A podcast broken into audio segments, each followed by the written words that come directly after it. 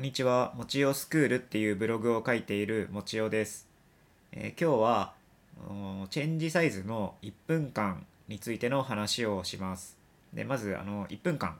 1分の規定ルールの確認をします。えーとチェンジサイズの時にあのコーチング、指導者がベンチでそのコーチングができるのはソフトテニスハンドブックの競技規則の規定が根拠になってます。第15条。プレイヤーは互いにマナーを尊重し、次の事項を守らなければならない。で、カッコ1。カッコ1は飛ばします。で、カッコ2。マッチの開始から終了まで連続的にプレイし、次の行為をしてはならない。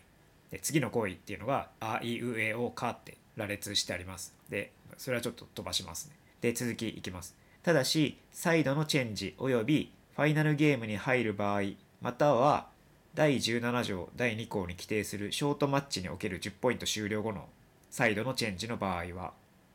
えーでもこのショートマッチってちょっと多分行われほとんど行われてないのでこれ無視してもう一回言うとサイドのチェンジ及びファイナルゲームに入る場合はポイントの終了から1分以内に次のポイントを開始する体制に入るものとするって書いてあります。まあ、これが第15条です。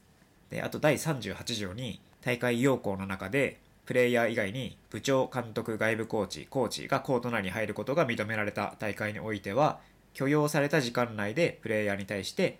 監督外部コーチコーチが助言することを認めるっていうようなことが書いてあります。これがルールですね。で、まあ、このルールが根拠になってチェンジサイズの時に、えーコーチングができるっていうことになっています。で、ファイナルゲームの前、ファイナルゲームに入る前に、えーもう1分間時間が、えーあるので、その時間でコーチングできるんですよね。これ結構中学生とかだと、あのー分かってなかったりして、5ゲームマッチで4ゲーム目が終わった後にすぐにファイナルゲームに入る選手が結構いて、で、顧問の先生とか、えー分かってる先輩が、ファイナルの前はベンチに戻ってきていいんだよって、大きな声で、まあ、声をかけてるみたいな場面がよくあるんですよね。あの結構あの分かってなかったりするんですけど、まあ、ファイナルゲームに入る前も1分間時間があります。で、まあ、これがルールですね。で、このルールのポイント、盲点っていうんですかね、は、コートとベンチの間の移動も含めて1分っていうことです。ポイントの終了から1分以内に次のポイントを開始する体制に入るっていうのがルールなので、ポイントが終わって、そこから1分なんですね。コートに戻る間とか、コーえベンチからコートに戻る、その時間も含めて1分っていうことです。で、案外、このことを理解してない選手、もしくは指導してない子もって、っていうか、まあ、理解してても、まあいいやみたいな感じで結構グレーな感じでやってる人が多い気がします。で僕も実際そうやってやってました。まあ、コーチングの時間が1分で一緒みたいな感じで、まあ、なんかやっちゃったりしてました。ただ、まあ、実際のルールでは、えーコートとベンチの間の移動も含めて1分です。で、あの強豪校の選手って、このルール、いやちゃんとしたルールが分かっているので、ゲームが決まった瞬間、いやそのポイント取ってゲームが終わりましたっていう瞬間にダッシュでベンチに戻ってくるってことが多いんですよね。あの分大杉並とかの試合とか見ると動画で見るとすごいですよねあのダッシュ。ポイント取った瞬間にあの顧問の先生のベンチのもとにバーってダッシュするみたいな。っていうのは、えーポイントの終了から1分以内に次のポイントに入る。っていうことが分かってるからですね、まあ、選手がコートからベンチに戻ってくる時間っていうのを極力短くすることでその顧問の先生にコーチングしてもらう時間を少しでも長くしようとしているっていうことです。まあ、とにかく何が言いたいかっていうとコーチングに使える時間が1分ってわけじゃないよっていうことです。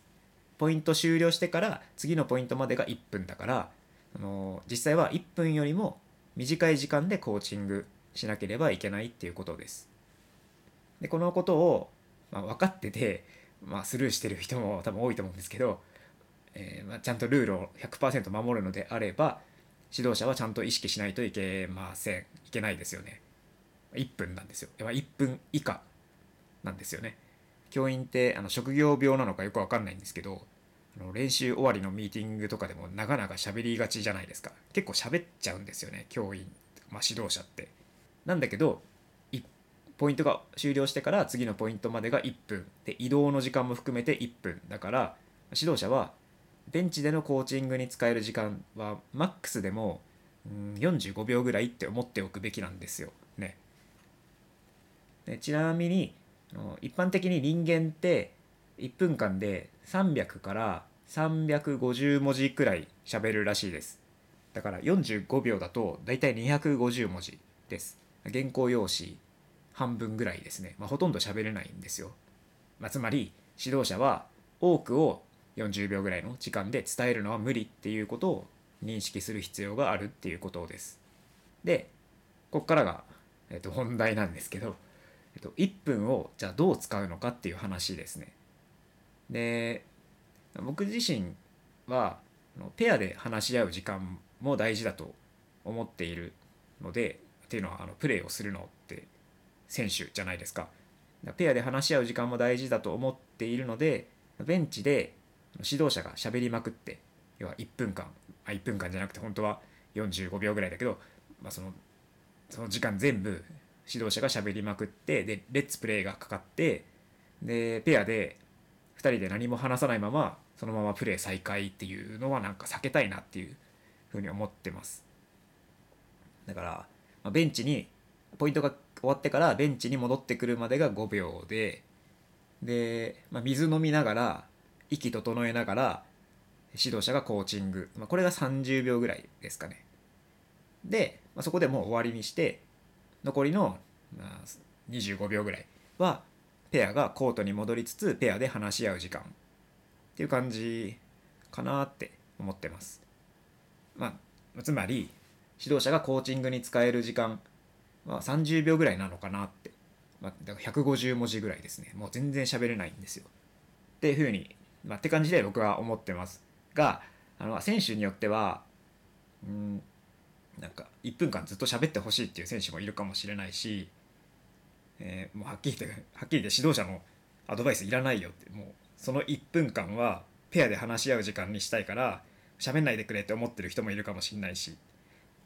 結構人それぞれだと思うんですけど、まあ、皆さんみんなどういうふうに思ってますかね？自分が、まあ、指導者の方だったらその1分間、まあ、戻ベンチに戻ってくる時間を除くとまあ50秒ぐらいですかね。その50秒ぐらいをどういうふうに使ってますかね。ずっと喋ってますか？それともあのもう選手2人で話し合わせる時間にしますかね。まあ場合によりけりだと思うんですけど、まあ、どういう意識でやってるのかなっていうのがすごい気になります、まあ、よかったら教えてください。あと選手の人はその50秒ぐらいの時間どうどうしたいですかね。先生に、まあ、顧問の先生に思いっきりその50秒フルに使ってもらって指導指導っていうかアドバイスしてほしいか、まあ、自分で考える時間を持ちたいか。どんな感じですかね、まあ、自分の顧問の先生はこんな感じだよっていうのでもいいのでなんかコメントとかでも